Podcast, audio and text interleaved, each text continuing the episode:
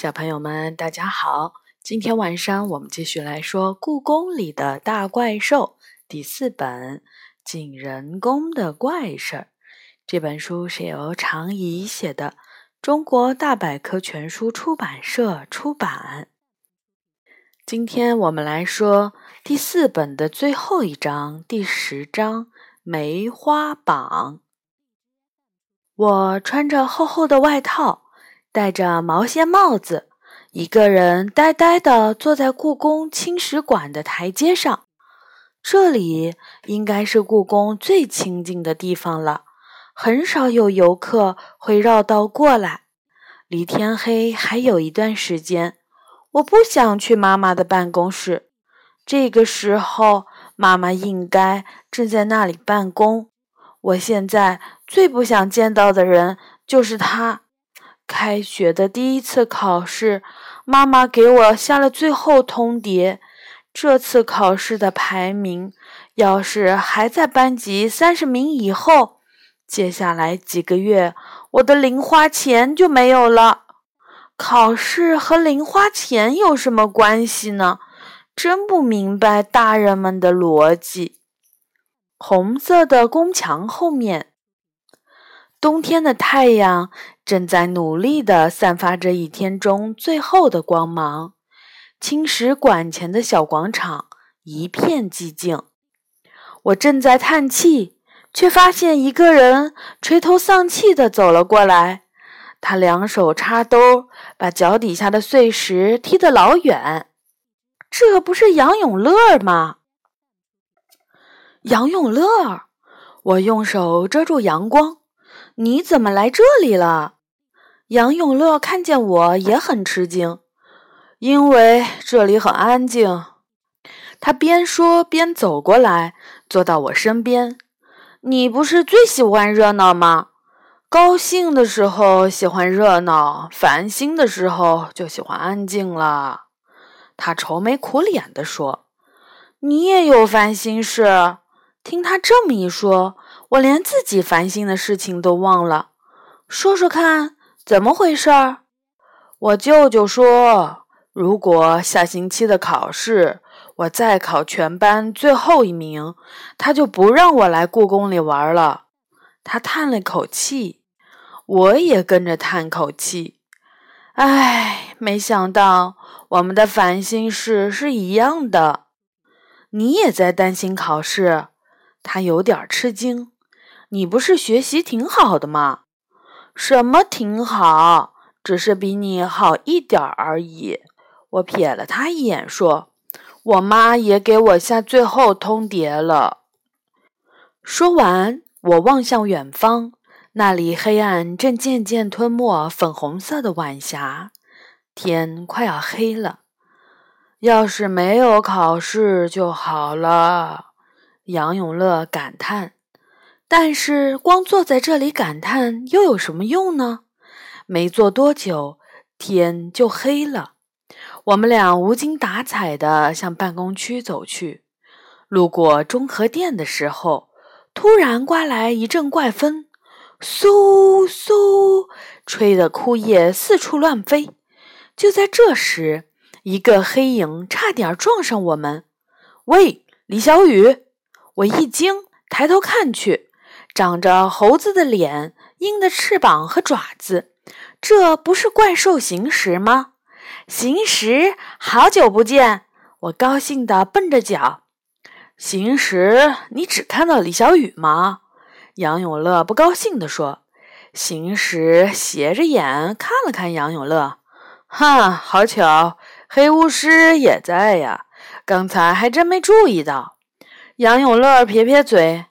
那再见吧，行时也赌气地说：“再见。”我好奇地看着他们俩，看来两人的关系不太好。等等，你们俩有什么仇吗？我大声问。行时先说话了：“倒也没有，只是上次这个巫师居然叫我雨人。雨人，雨人是什么？”我更奇怪了，一种不会死的奇怪物种。行时回答：“羽人是一个种族，不是奇怪物种。杨永乐抢着说：“关于你是羽人的说法，我是有依据的。不管是不是奇怪物种，我都不是羽人。”行时一下子跳到了杨永乐面前。记住，我是神兽，要不就是外星人，反正不是羽人。好了，我必须打断他们了。杨永乐，咱们自己的麻烦还不够多吗？这是你和行时争吵的时候吗？被我这样一吼，杨永乐不出声了。行时有点得意地看着他。小雨，你遇到麻烦了，需要我帮忙吗？行时对我倒是很热心。我叹了口气说：“这个忙恐怕神仙来了也帮不上。”哦。行时来了兴趣，到底是什么事儿呢？我实话实说，我们下周就要考试了，可是心里一点底都没有。没想到行时眼珠一转，说：“我明白了，你们不就是想要拿的好成绩吗？这还不容易？”我愣在那里，怀疑的看着行时：“这容易吗？”你不知道，我可是怪兽里面脑袋转得最快的。行时得意地说：“我给你们出个主意，你们去找天禄。”天禄，连杨永乐都出声了。你是说储秀宫里的铜禄吗？没错儿，行时说，但它可不是一般的铜禄，梅花鹿。修炼千年为苍鹭，到了一千五百岁的时候被称为白鹭，只有两千岁的鹿才能成为天鹿。它是最纯洁、善良的怪兽，能给人带来幸福和长寿。那和考试有什么关系？我不明白。行时摇头晃脑地说。古代的时候，学校叫私塾，几乎所有私塾都会供奉孔子和梅花鹿的画像。这是因为“鹿”是“鹿”的谐音，而“鹿”在古代是官运的意思。以前的人读书，多数是为了考状元、做大官儿。所以，读书人都要拜天禄，以求能考出个好成绩，做个大官儿。哦，我和杨永乐点了点头。行时接着说：“那个时候，很多地方公布考试录取名单，都写成梅花榜。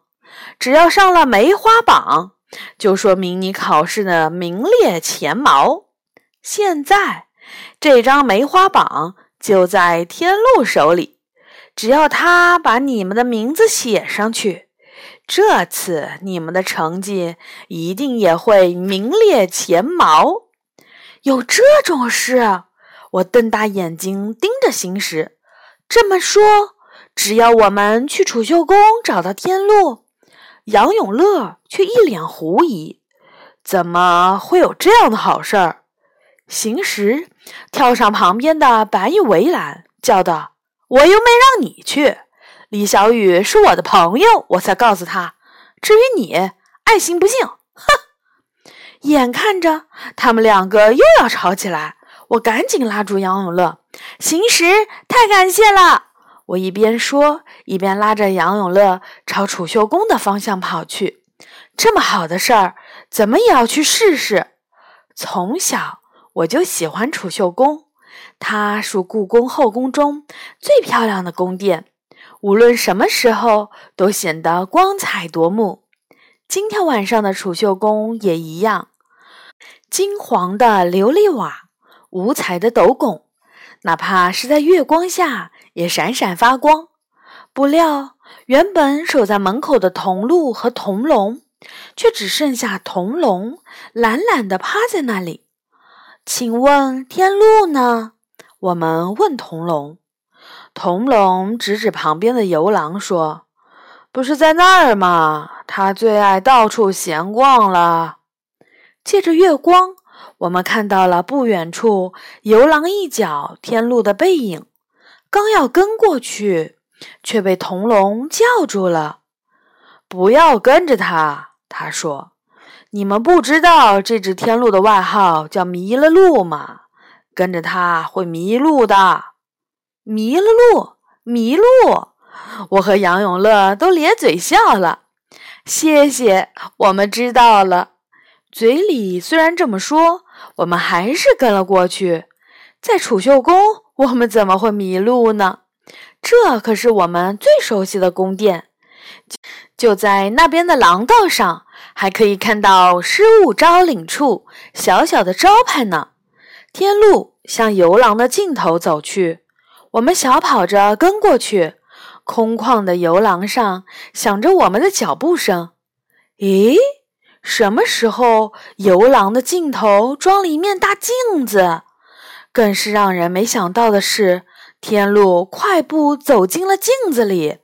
我们跑过去，才发现那不是镜子，而是不知什么时候被加长的游廊。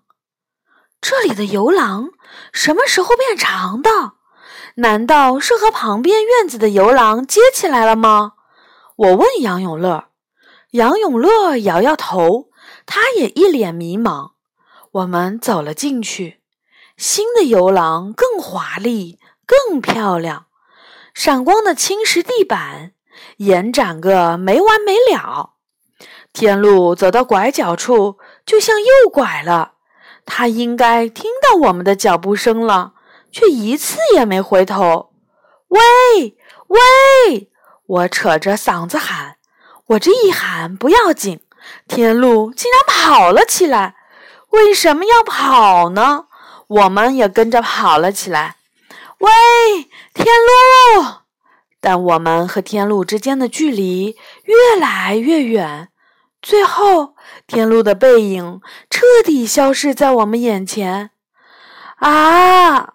我慌了，向四周看去，我这才发现游廊不知什么时候变成了迷宫。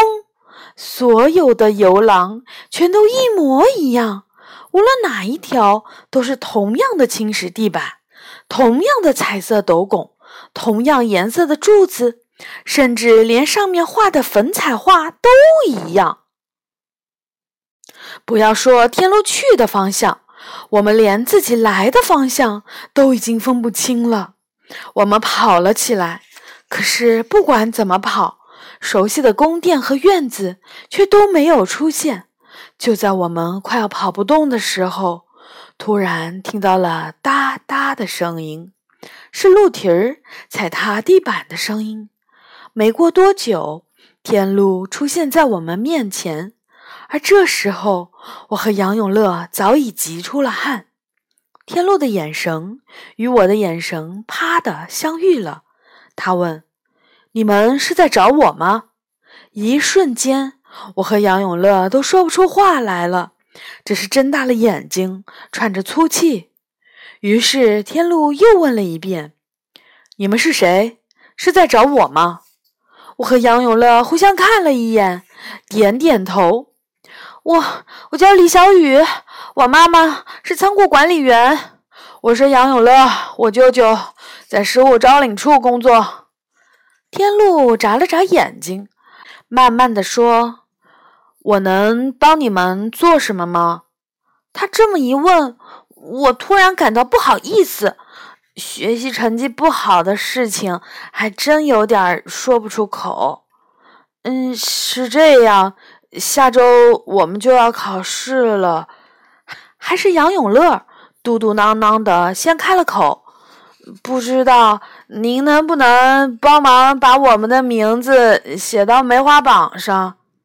天路有点吃惊，你们居然知道梅花榜的事儿？我点点头，是行时告诉我们的，他是我们的朋友。原来是行时的朋友啊。天禄想了想，说：“这倒不太难。”说完，他不知道从哪儿叼出了一张发黄的绢纸，那上面画着一朵盛开的梅花。凑近了仔细看，会发现那些花瓣都是由人的名字组成的。只要把你们的名字写上去就可以了。”天禄说。“就这么简单？”杨永乐睁大了眼睛。天禄却摇了摇头说：“不，没那么简单。”他把梅花榜放到地板上，接着说：“想要在梅花榜上写上名字，必须要开锁。开锁？对，说是开锁，其实并没有什么钥匙，只是要念一段话，有点像咒语的意思。”杨永乐点点头说：“我明白了，是不是就像阿里巴巴与四十大盗里一样？”想要打开宝藏的大门，不是用钥匙，而是要喊“芝麻开门”，门才会开。如果喊错了，门怎么都不会开，就算用锤子砸也没用。差不多就是这个意思。天禄说：“那开锁的咒语是什么呢？”我着急地问。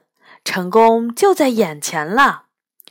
天禄却皱起了眉头说：“ 说实话。”太长时间没有用梅花榜，我还真有点记不清了。要不我试试看？说完，天禄一脸认真的想了好一会儿，才开口：“水仙花，水仙花开，巴拉巴拉。皇帝的耳朵变成了兔子耳朵。锄禾日当午，汗滴禾下土。大风起兮云飞扬。无论天禄说什么。”梅花榜一点儿变化都没有。到后来，我和杨永乐听得都快睡着了。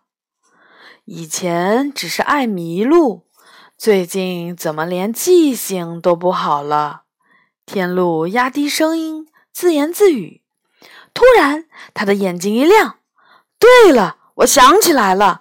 我和杨永乐一下子清醒了，赶紧问：“是什么咒语？”天禄慢慢的说：“大约二百多年前，梅花榜被我弄丢了一次。找回来以后，为了防止有人乱用它，我就设了比较复杂的开锁咒语。没关系，无论多复杂的咒语，只要想起来就成。”我急切地说。天禄说：“这个咒语太复杂了，我是不愿意念的。”如果你们愿意替我念，我就告诉你们。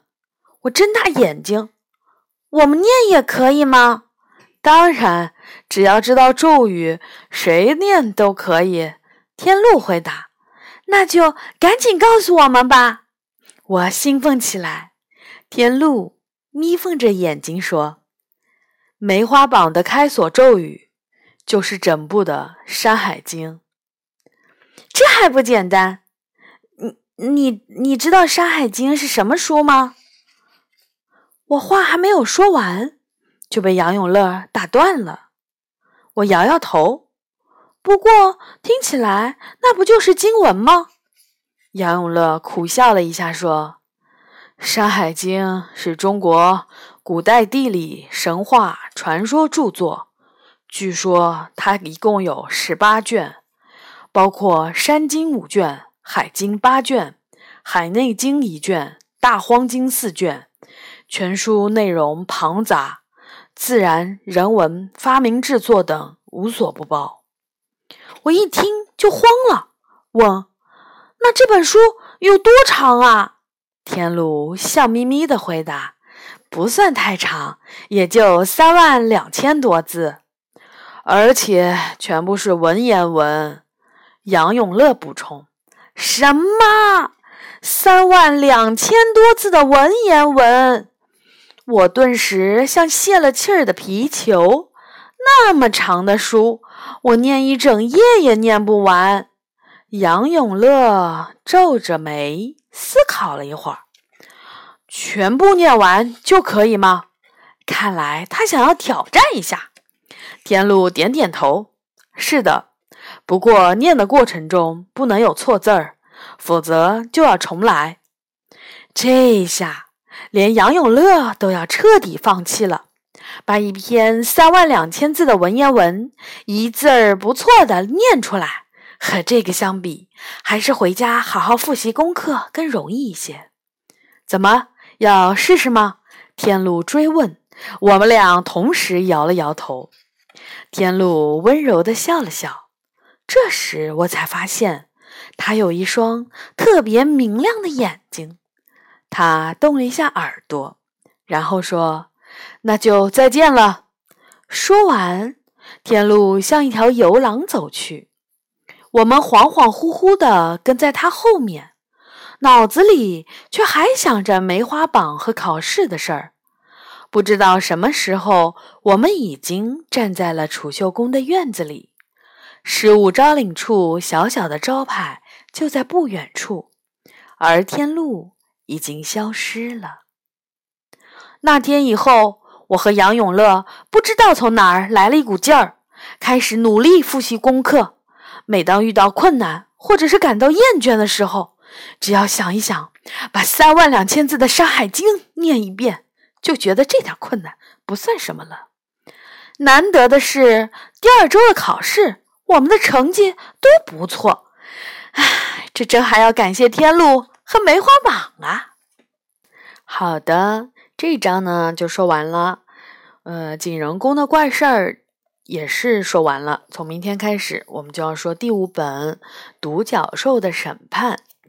关于这个《山海经》，小朋友们感兴趣的可以让爸爸妈妈给你们找来，嗯，给孩子写的《山海经》，它是用比较简单一些的文字，配上没有那么太可怕的一些白描的一些图案，组成的三本《山海经》。好的，小朋友们，晚安。